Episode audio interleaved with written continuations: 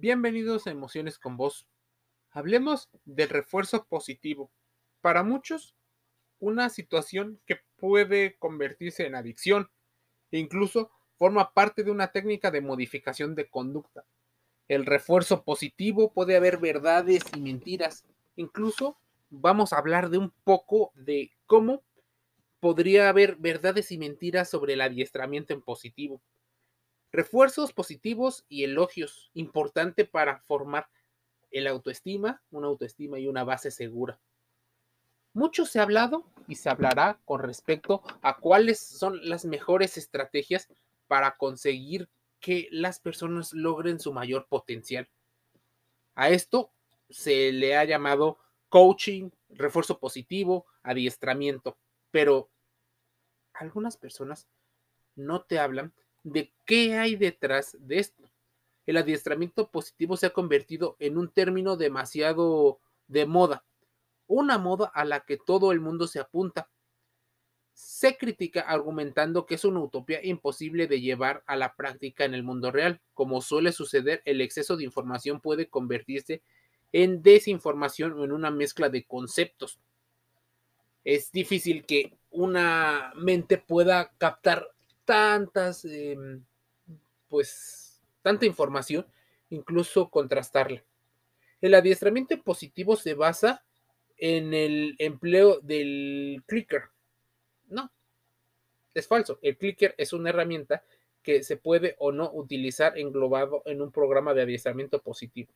De hecho, muchas de las teorías que se hablan sobre el tema de la conducta salieron de experimentos que algunos científicos hicieron, tal vez con animales, y después con experimentos que llegaron a hacer en su momento en laboratorios con personas y en situaciones mm, controladas de, de análisis. Entonces, el adiestramiento en positivo, eh, pues, permite correcciones a diferencia de la gente que te dice que no.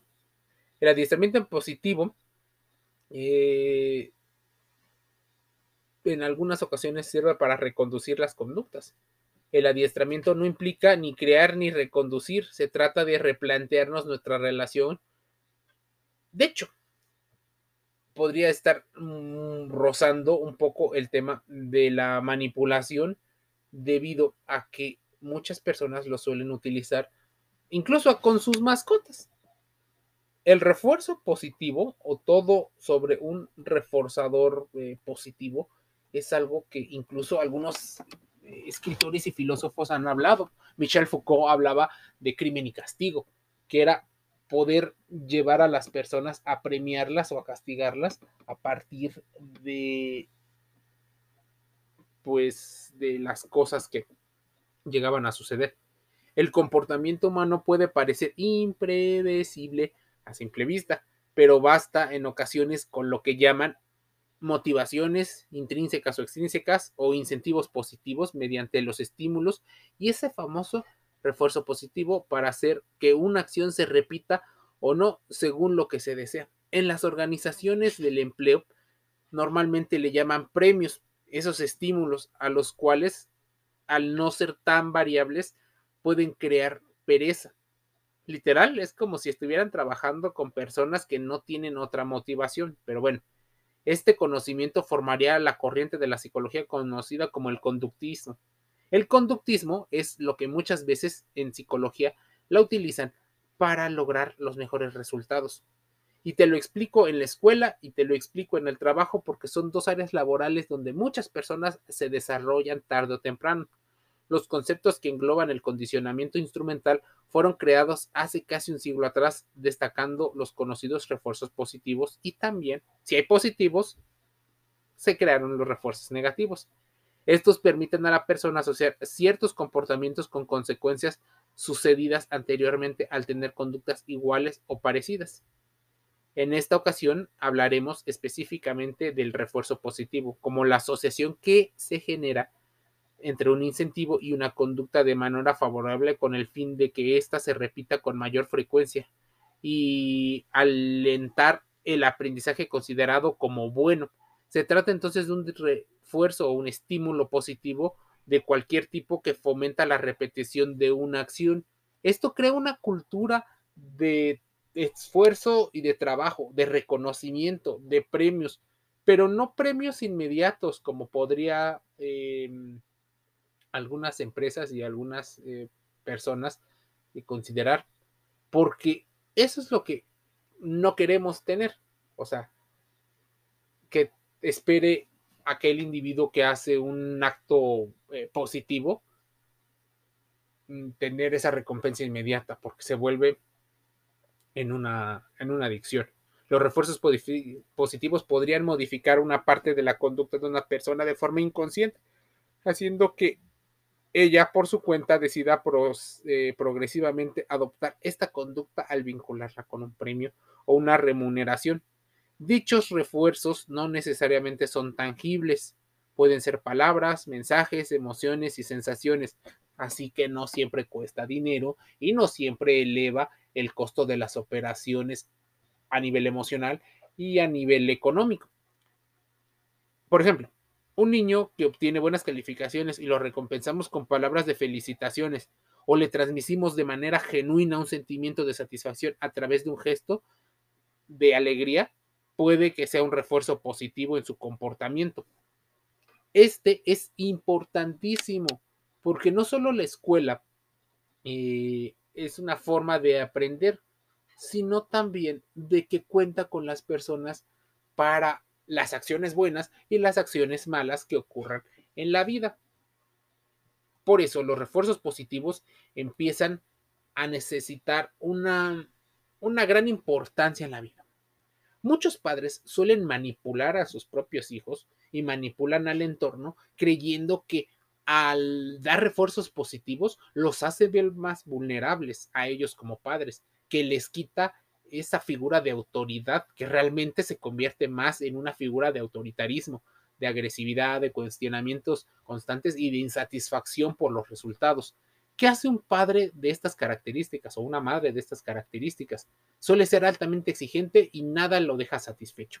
Constantemente le exige y con una idea eh, probablemente errónea, lo que hace es presionar a los hijos para que en teoría den su máximo, para que se conviertan en guerreros de una vida, pero realmente los hijos crecen con una autoestima destrozada, teniéndose que adaptar a circunstancias que no entienden y que en el futuro generarán grandes problemas en su inteligencia emocional.